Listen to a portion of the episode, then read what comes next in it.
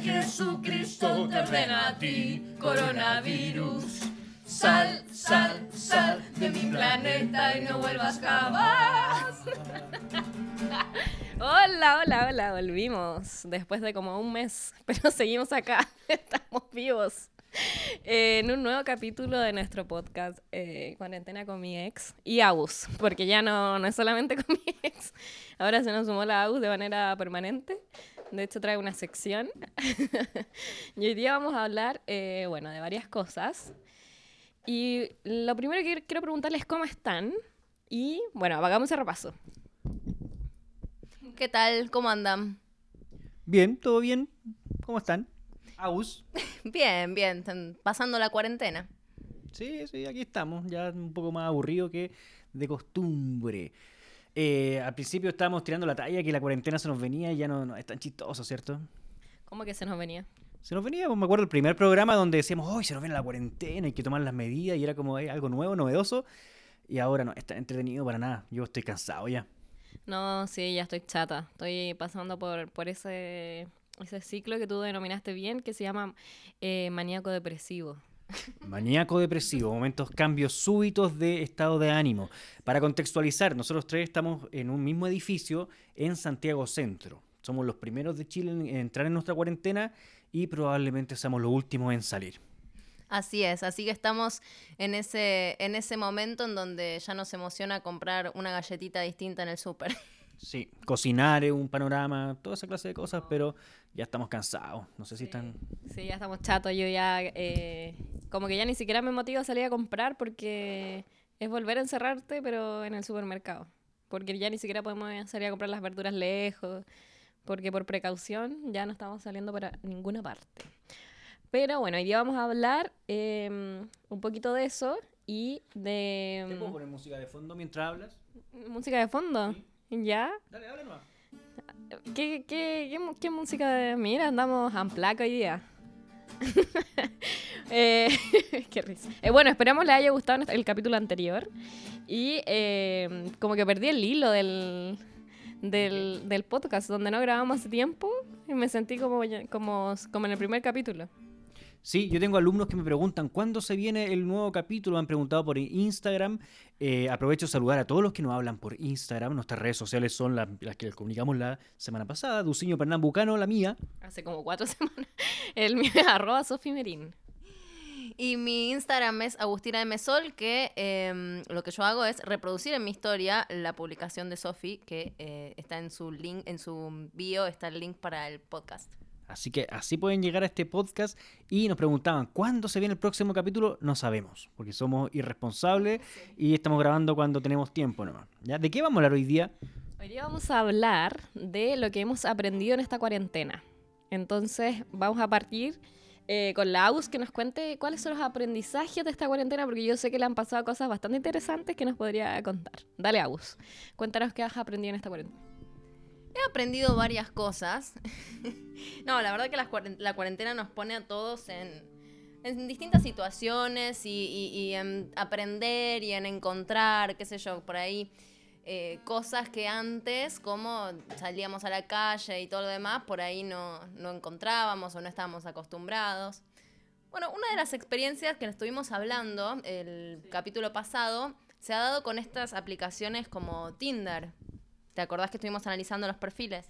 Sí, sí, sí. Y mm, nos fue bastante bien con nuestra, con nuestra mirada por Tinder. ¿A usted? Sí, bueno, a Ledo no le fue bien porque tenía una foto horrible. Pero, eh, ¿qué pasa? bueno, tengo que recordar que tengo un match hasta el día de hoy. No es nada. ya, ya, te fue bien, te fue bien, sí. Eh, pero tengo que recordar que, eh, bueno, después de hacer match, ¿qué es lo que pasa? Con cómo se inicia la conversación y qué ha pasado con los matches que dejamos en el camino. No sé, la Agus tiene ahí una historia interesante que nos va a contar hoy. ¿Cómo te ha ido con el, con el después del match? No, en general bien, uno conversa, eh, como les había contado la vez pasada, como esas cuatro preguntas que yo creo que, no sé, yo ya no la usé más a la, app porque la, la, usamos para, para poder hablar en el programa y demás, así que no, no entré más. Yo creo que ya a esta altura la pregunta de cómo vas con la cuarentena ya quedó obsoleta, me parece. No va a faltar, el original que la haga. Sí, no, todavía, todavía sigue vigente, yo creo. Pero, ¿qué personaje o cuál ha sido el personaje, vamos a llamarlo así, sin dar nombre, sin dar nada, que más eh, te ha llamado la atención? ¿Con quién te has topado? Porque hay que decir que se ha topado con unos personajes que son eh, muy chistosos, muy chistosos. Cuéntanos, Agus.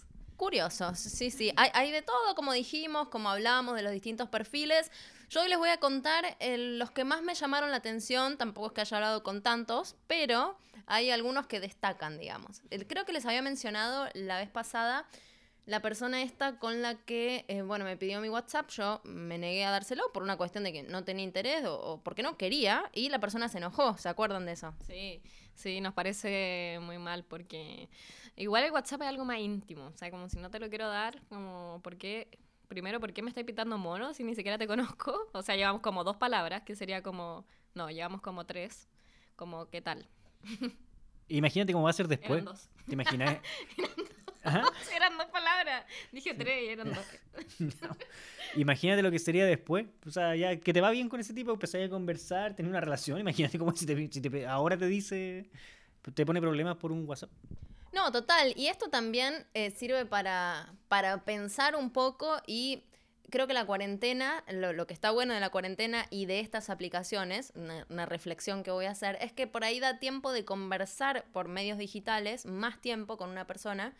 Eh, no sé cuánto es el tiempo entre que antes, digamos, se hacía match y, y se concretaba una cita. Yo no había usado estas aplicaciones, así que no sé. Y durante la cuarentena, obviamente, eh, como estamos en cuarentena, eh, tampoco es simplemente conversar. Además de que era parte de nuestro experimento. Pero ahora realmente se da por ahí una conversación un poco más larga y también se puede hablar por WhatsApp. Sí, sí, yo creo que depende del perfil el uso que le den. Porque, por ejemplo, yo tengo amigos y amigas que lo usan y es como. Hay unos que van directo al grano, es como ya juntarse para tener sexo, por ejemplo. Y hay otros que han encontrado el amor, que no sé, que han estado. Hay gente que hasta se ha casado, entonces. es algo que yo en general creo que no sé si pasa, pero que Tinder da para todo, da para todo tipo de perfil y, y estos perfiles también están los, los- las personas raras, que, que uno normalmente no conoce eh, como en fiestas o, o por amigos, como que no te da la oportunidad de conocer, pero que como Tinder está abierto, eh, uno termina conociendo gente muy extraña. Eh, de distintos eh, fanatismos y adicciones y no sé, No, y de ahí, de ahí lo importante de hablar y de ahondar en la conversación y de, y de poder charlar de distintas cosas, vía virtual o telefónica, digamos, porque uno se da cuenta que pueden aparecer em, rasgos, eh, cosas, características de una persona que por ahí en una simple charla de hola, ¿cómo estás? ¿Cómo va la cuarentena? Obviamente que eso no va a aparecer. Y, y en este caso es positivo, digamos, la cuarentena porque te da esa posibilidad de, de poder charlar. De hecho, hay un, un- un- una, cuestión ahí que, que un, un perfil, vamos a ponerle, vamos a decir, un perfil de una persona con la que yo me crucé y con la que, bueno, seguimos charlando hasta que em, finalmente llegamos y se develó que tenía, digamos, eh, unas características con las que eh, no, no íbamos a, a coincidir, por así decirlo. A ver, ¿qué tenía? Ya, cuéntanos qué pasó. No, la conversación iba muy bien. Eh, iba mm, una persona simpática, agradable. Había algunas pequeñas cosas que me hacían pensar en, en algo, pero resultó que esta persona era eh, un extremista religioso. Pero, pero yo digo, del universo de Tinder, como que te vaya a encontrar el extremista máximo. eh, pero ¿qué tipo de, de extremismo? A ver, cuéntanos más. Antes de contar, eh, quiero hacer esta, esta, esta llamada, y es que sí, porque por un lado el perfil era un extremismo religioso, pero estaba en Tinder. Sí, estaba en Tinder. po. ¿Y qué, qué tipo de, de extremismo religioso era? Eh, no, no sé. era-. No, No, no Ah, religioso. perdón. Nada que ver. Me voy, pero que me voy, me, me No, voy religioso. a, El sadomasoquismo aún no es una religión. O sea, Está, está ahí, está cerquita de... sí, no, pero era sunita, Pero, sí, pero era, ¿cómo si es mi religión? Judío Ah. ortodoxo. No, no, no. No, No, no era judío ortodoxo, era en este caso de, mm, del catolicismo.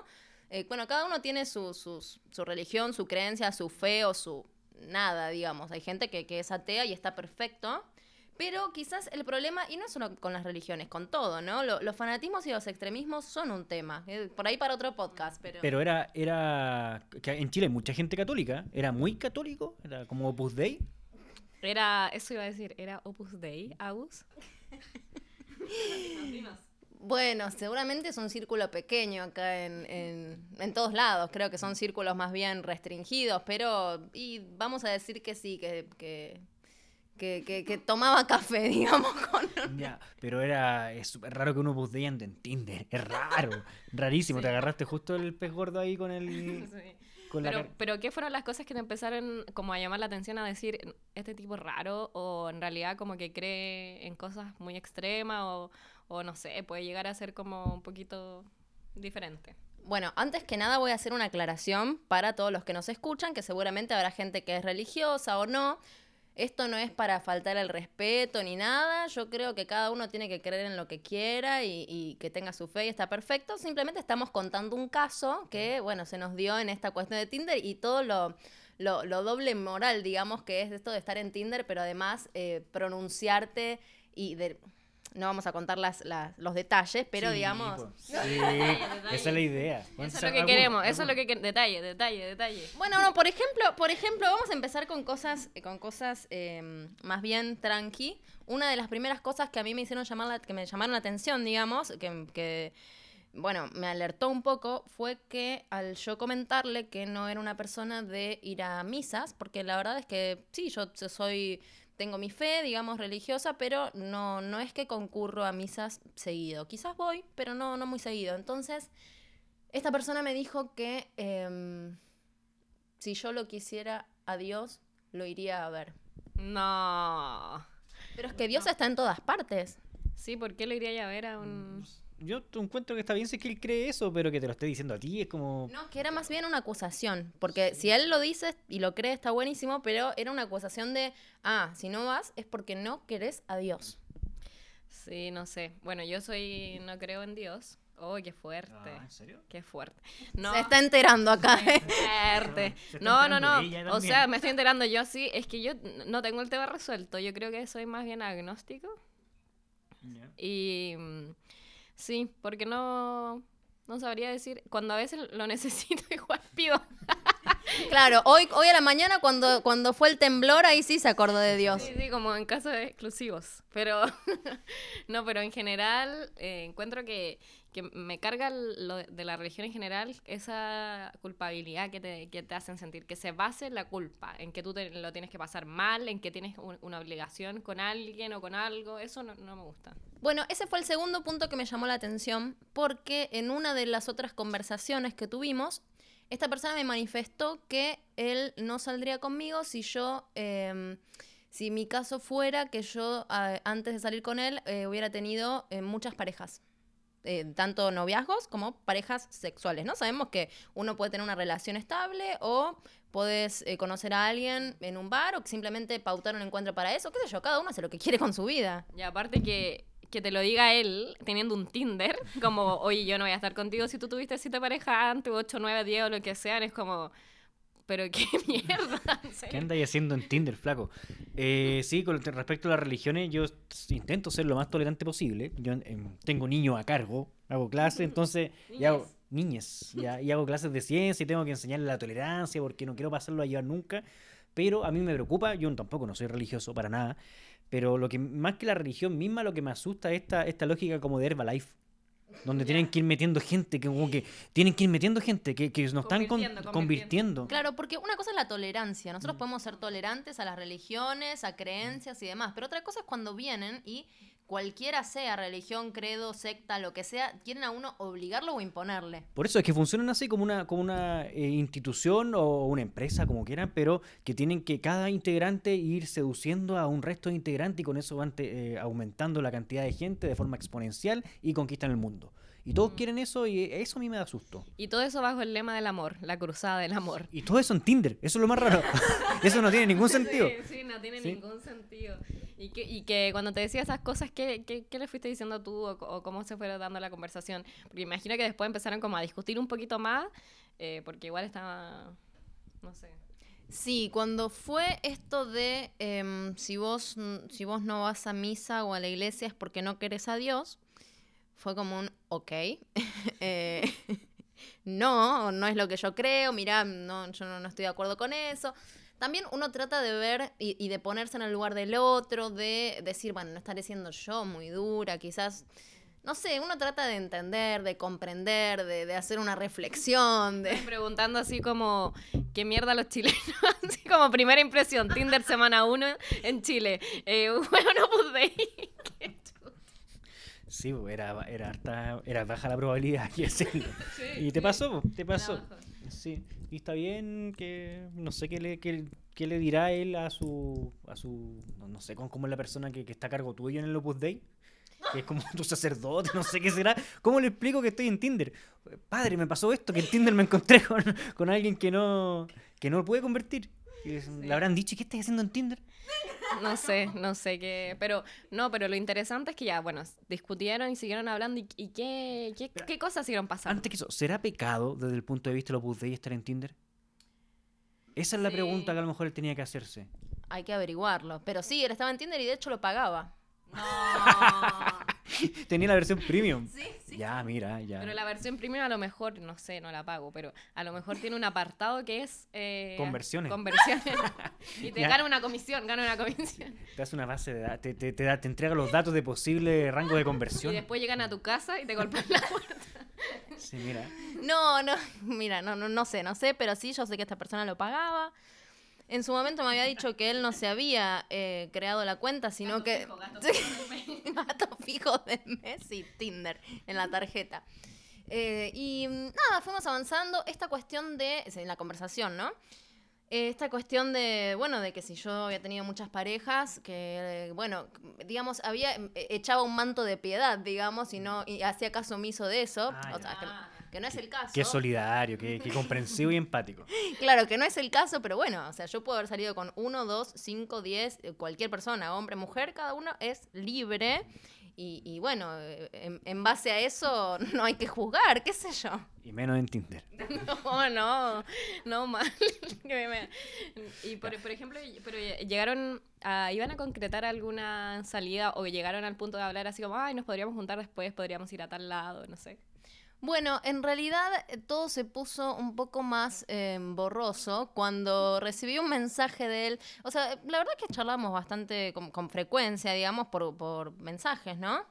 Y todo terminó cuando uno de sus mensajes, después de nunca habernos visto y de hablar como unas dos semanas o tres, más o menos. Harto igual. agu- Aguantaste harto. Y bueno, charlábamos, qué sé yo, no, no me pareció una mala persona, a, a pesar de estas pequeñas alertas que se iban, que se iban apareciendo. Pero bueno, no sé, uno, uno podía ser amigo, ¿no? También. ¿Por qué no? Si es una persona con la que se puede conversar, pero em, la gente también se confunde un poco. Y esto también hay que tener cuidado en Tinder porque eh, una persona que no vi nunca me dijo, esta persona, que estaba enamorado de mí. Excelente. Después de tres semanas, yo no sé cuál... Sí, un mensaje, estoy enamorado de ti. Como cuál película hollywoodense, romántica, eh, psicópata también. Pero sin el glamour. Pero Sin sin, el glamour, sin el glamour. Sí. Eh, No era, no era Meg Ryan y Tom Hanks en esa película. No, y tampoco era Julia Roberts con, con... ¿Quién es el de Mujer Bonita? Richard Gere. Con Richard Gere, no, ni ninguna de esas parejas famosas, no. No, Estaban en pijama en una cuarentena. Sí, y eh, una persona, digamos, con la que nunca nos habíamos visto personalmente, no... Eh, Es como, bueno, y uno se encuentra estos perfiles, ¿no? Es que- Entonces, es la- eh, una de las primeras personas con las que hablé y, y que avancé más en la conversación. Entonces vos decís, ¿todo el mundo es así en Tinder? Sí, Puede que él se haya apurado un poco. Quizás se apuró, avanzó un paso de más. Puede, puede que haya sido ese el caso. Y bueno, ¿cuál, Pero- cuál es el aprendizaje de no, esta.? no, no, espérate. ¿Pero qué le respondiste? No, no hemos preguntado eso. Y yo también. Es Yo mutuo. también, y ahora nos vamos a casar en la, de una semana. Le hice la ignoración. Ah, Ah, qué mal. El ghosting. ¿y ¿Qué le contestas a eso? Uh, no, es Eh, no, difícil. ¿Sabes qué pasa? Es que en realidad fue un poco, un poco abusivo, ¿no? De su parte. Porque me puso en una posición que incómoda. Oye, pero eh, para Y ir a... por, suerte no, por suerte no te lo dijo cuando- en, en la primera cita así. Imagínate, olvidan todo lo que pasó y dicen, ya, ¿sabéis qué? Ya, juntémonos. Y se juntan en un ca- a tomar un café, después terminan de tomar el café y te dice, estoy enamorado de ti. Claro, sería, sería, eh, eh, sería similar. Es como si me encuentro con una persona y termino de tomar el café, porque claro, en tiempo de cuarentena las cosas se alargan, pero una conversación, conversas una hora, dos, y terminas de tomar el café y te sale con eso. ¿Cuál fue el aprendizaje? Eh, hay, que, hay que ser más. eh, hay que, esas alertas, hay que, hay que Si tomarlas. paga, si paga Tinder, No. sal ley. Si paga Tinder, no. Y hay que preguntar, no, lo que sí es un aprendizaje. Hay que preguntar cuando uno comienza a charlar con alguien. idea- ideologías políticas y religiosas. Pero si me preguntáis eso, yo te filtraría a ti. Diría, ah, no, sé. ¿Cómo? ¿Por qué? No, porque muy densa la conversación, partiendo muy denso, ¿no? Bueno, sí, pero es que No, así no, también pero- evitas un poco. Porque si mira si, si se junta una persona que es de ultra izquierda con una de ultra derecha, van a terminar mal. Mm, Tolerancia, yo diría tolerancia. No, no, yo creo que está bien hablar de ideología política. Es verdad que uno sí, se sí, pero no al la- principio. O sea, que yo, es el No, tema. Que yo creo que estás expuesto igual al inicio, por, por la naturaleza de Tinder, a comerte el riesgo de un pelotudo. Sí, igual, más allá que de un mensaje incómodo, digamos. Eh, no. Lo bueno es que quedó ahí, que quedó ahí Sí, quedó ahí, quedó ahí. una experiencia o experiencia Una traumática. experiencia religiosa, como Enrique Iglesias. Sí. Oye, yo también tengo un aprendizaje que no está en pauta, Ya. que es lo que me ocurrió con una alumna, una alumna de mi preuniversitario. Yo hago clase en un preuniversitario abierto, puntaje nacional, que es el mejor preuniversitario del mundo, probablemente. Oye, oye, vamos a cobrar. una No, el mejor, y estamos gratis en YouTube siempre. Y resulta que a mí habitualmente eh, algunos alumnos me agregan a redes sociales y yo no soy, no me creo divo, así que no le, no le pongo tanto color, ya lo agrego. Lo que estoy haciendo ahora, como hago clases con, con niños más chicos de colegio ahora, eh, no re- eh, agrego de vuelta a los que son menores de edad. Y no lo estoy haciendo ahora. No sé si están de acuerdo. ¿Se imaginan por ustedes por qué es? Sí, estoy de acuerdo con no agregarlo y además, igual, pero ¿cómo te aseguras que en realidad tenga- sea menor de edad? Porque ahora le hago clase a menores de edad. No, Antes no, no, pero al ver el perfil puedes, puede no decir eso y... Como que los niños acostumbran a poner su edad. Ponen, sí, ponen nombre y dice la edad. Es súper. Ah, ya. No, yo creo que está bien. O sea, eh, no, no, agregarlo de vuelta... Me pasó en algún momento, antes sobre todo de que descubriera que uno puede silenciar algunas cosas, que abría mi Instagram y cuando no filtraba aparecían niñas que eran menores de edad y que muestran, o sea, como fotos en bikini, cosas que no tienen nada de malo, que yo no les voy a decir si lo tienen que hacer o no. Sí, pero está ahí como pasadito de edad. Sí, pues soy yo el que está pasadito de edad, entonces soy yo el que, el que iba, el que antes podía ir en el metro y de repente aparecía una niña de 15 años en bikini y era como, oh, no sé si estáis de acuerdo con que yo no... No, no, no, sí, sí. Es, es una, una cuestión que uno tiene que ser muy cuidadoso porque, bueno, lamentablemente hay de todo en, en el mundo. Sí, aparte que, que tu- como tu rol de profesor, que eh, como que vaya a conseguir siguiendo de vuelta a una niña de menor edad.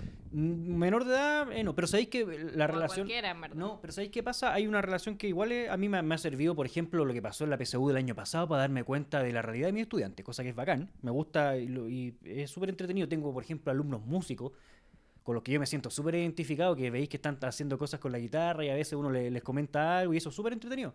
A mí no, no... En el fondo una red social. Yo no publico nada íntimo. eh, la mayoría de la gente no sé qué tan íntimas son sus redes sociales. No sé qué tan íntimas son sus redes sociales. No, no, la verdad es que son publicaciones muy superficiales. Eh, no, no, las uso más para ver, para ya enterarme de cosas y, y estar ahí al tanto que para publicar yo. Sí, igual, igual con público más seguido, fotos, fotos en el feed no, como que me gusta más la historia. Pero y una que otra reflexión de repente que me, que me da, pero sí cosas íntimas, íntimas, yo yo diría que no. Sí, pues por eso yo, en el contexto que yo no publico nada tan íntimo y que cuando mis alumnos publican cosas muy íntimas, ahí yo tomo la decisión de, de no seguirlos más o de silenciarlos.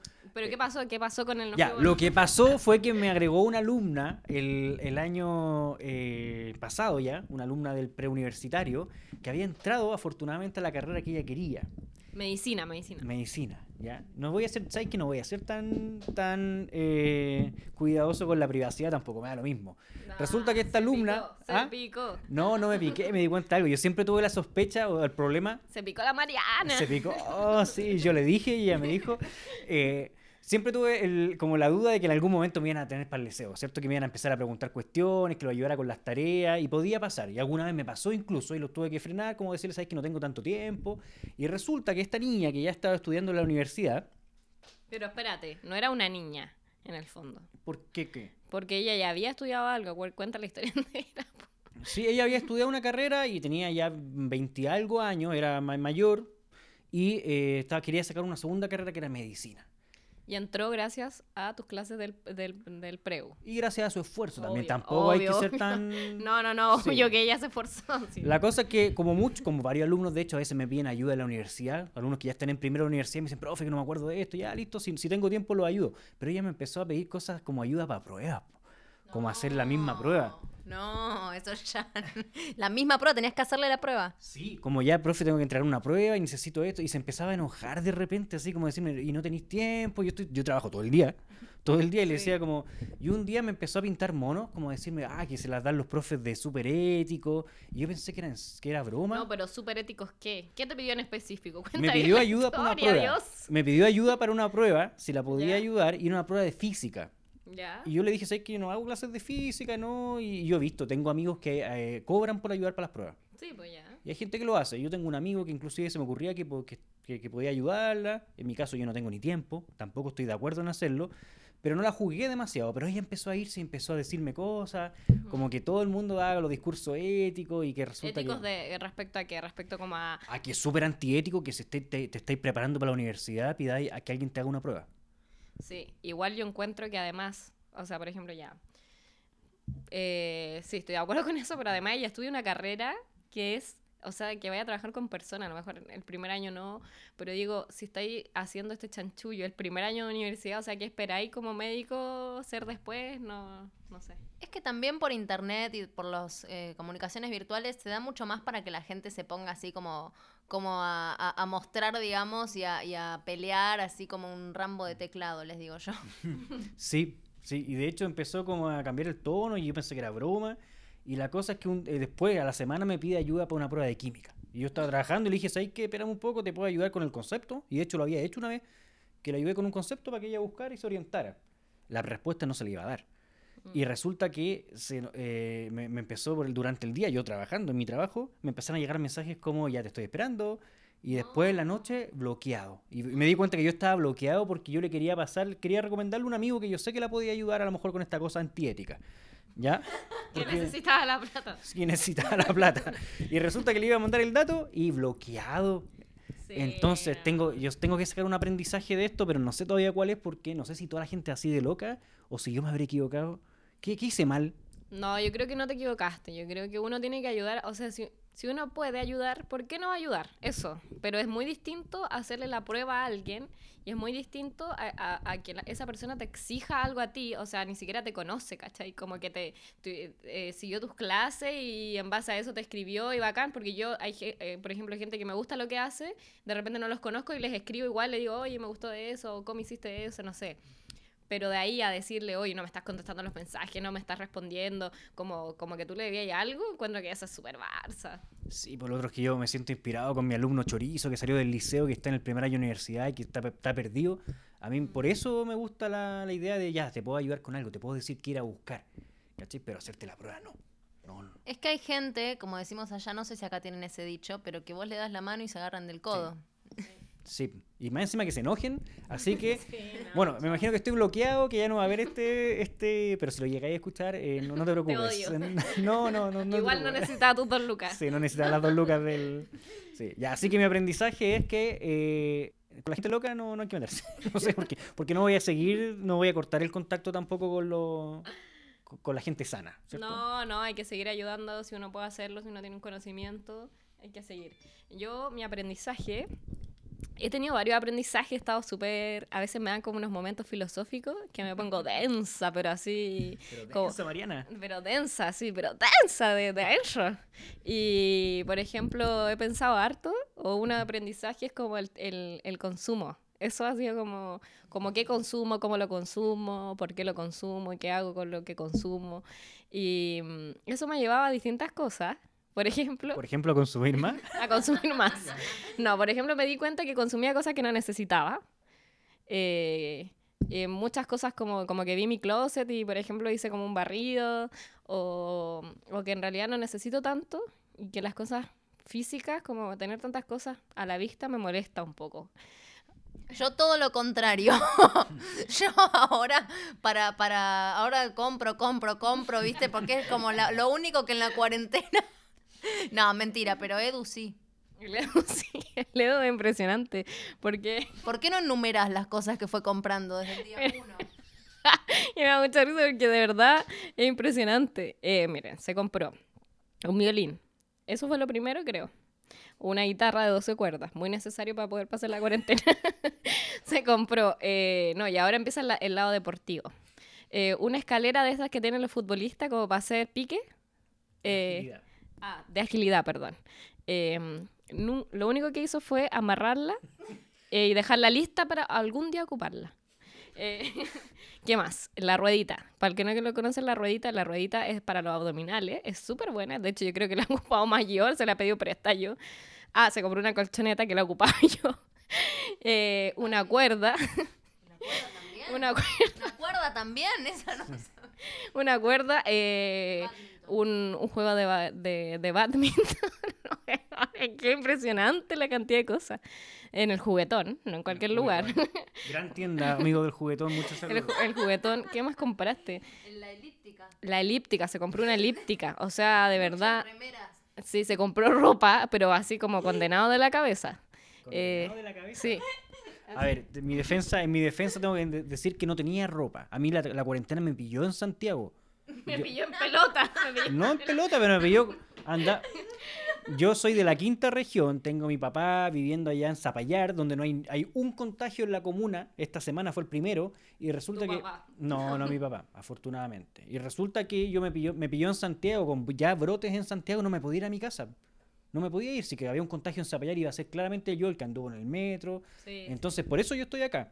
Y estaba con una mochila con dos poleras. po. ¿Cómo no voy a comprar ropa si ya estaba aburrido? Yo lo único que voy a decir es que un día, un domingo, me invitaron a, a cenar, tocan el timbre y cuando baja a, a buscar algo y cuando vuelve era una bolsa que tenía 10 pares de medias, 5 remeras, un pijama, no sé cuántas cosas había. Pero eso es lo que yo ne- lo que necesito para poder vivir. De hecho, tengo todo eso puesto ahora. Si no, no estoy sobrecargando. Es que, mira, ojo, va- aquí algo está pasando. Yo estoy quedando como el consumista y hay, dos hay dos minimalistas frente a mí. No, no, no, no. Yo nunca he dicho que soy minimalista. Ah, pero De que- hecho, yo soy súper acumuladora porque a mí me gusta hacer cosas manuales, me gusta tejer. Mm. Ya, hay que tener me gusta coser. Entonces tengo las máquinas, tengo y no he cosido a todo esto, no he cosido.